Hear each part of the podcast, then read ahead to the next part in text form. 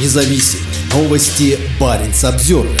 Судно из Архангельска со студентами на борту вызвало неоднозначную реакцию в Норвегии. Разрешение на взятие проб донных отложений к востоку от Шпицбергена вызвало реакцию в норвежских СМИ. О разрешении, выданном властями Норвегии научно-исследовательскому судну «Профессор Молчанов» на исследование континентального шельфа на наличие полезных ископаемых, сообщили деловое онлайн-издание Е24, государственный телеканал НРК и информационное агентство НТБ. В своих материалах они делают предположения о дурных намерениях, проблемах безопасности и санкциях, вызванных российской войной против Украины. Кроме того, эта экспедиция связана с другими запланированными на это лето российскими исследованиями шельфа Арктики, в частности, на низ академик Келдыш. СМИ ошибочно утверждают, что профессор Молчанов принадлежит Институту океанологии имени Шершова Российской академии наук, находящемуся под санкциями США. На деле судно принадлежит Северному управлению Федеральной службы по гидрометеорологии и мониторингу окружающей среды, а нынешняя экспедиция организована совместно с Северным Арктическим федеральным университетом из Архангельска. Район, где разрешено взять донные пробы, это международные воды восточнее острова Северо-Восточная земля и южнее острова Белый архипелага Шпицберген. Как пишет Е24, разрешение на отбор проб донного грунта действует с 10 июня по 10 июля. При этом неясно, появится ли судно вообще в северо-западной части Баренцева моря.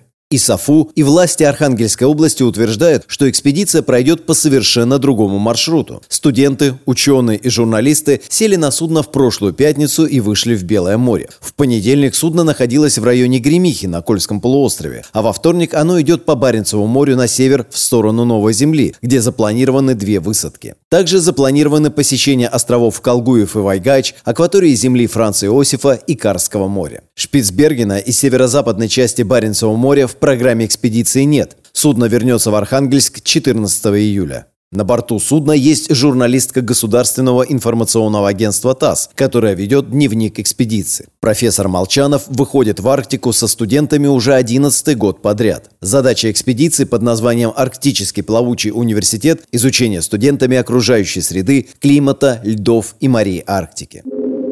Тоже судно, совершенно другой контекст.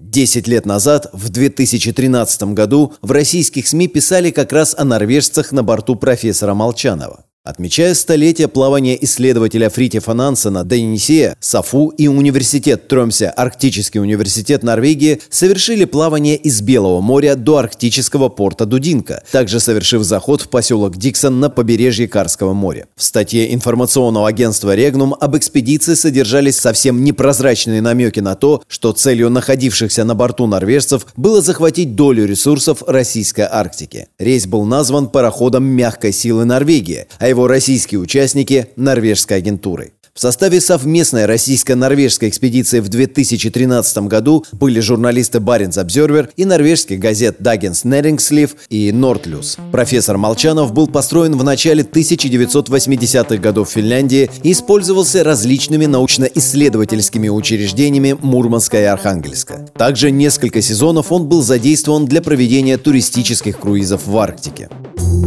Баренц Обзервер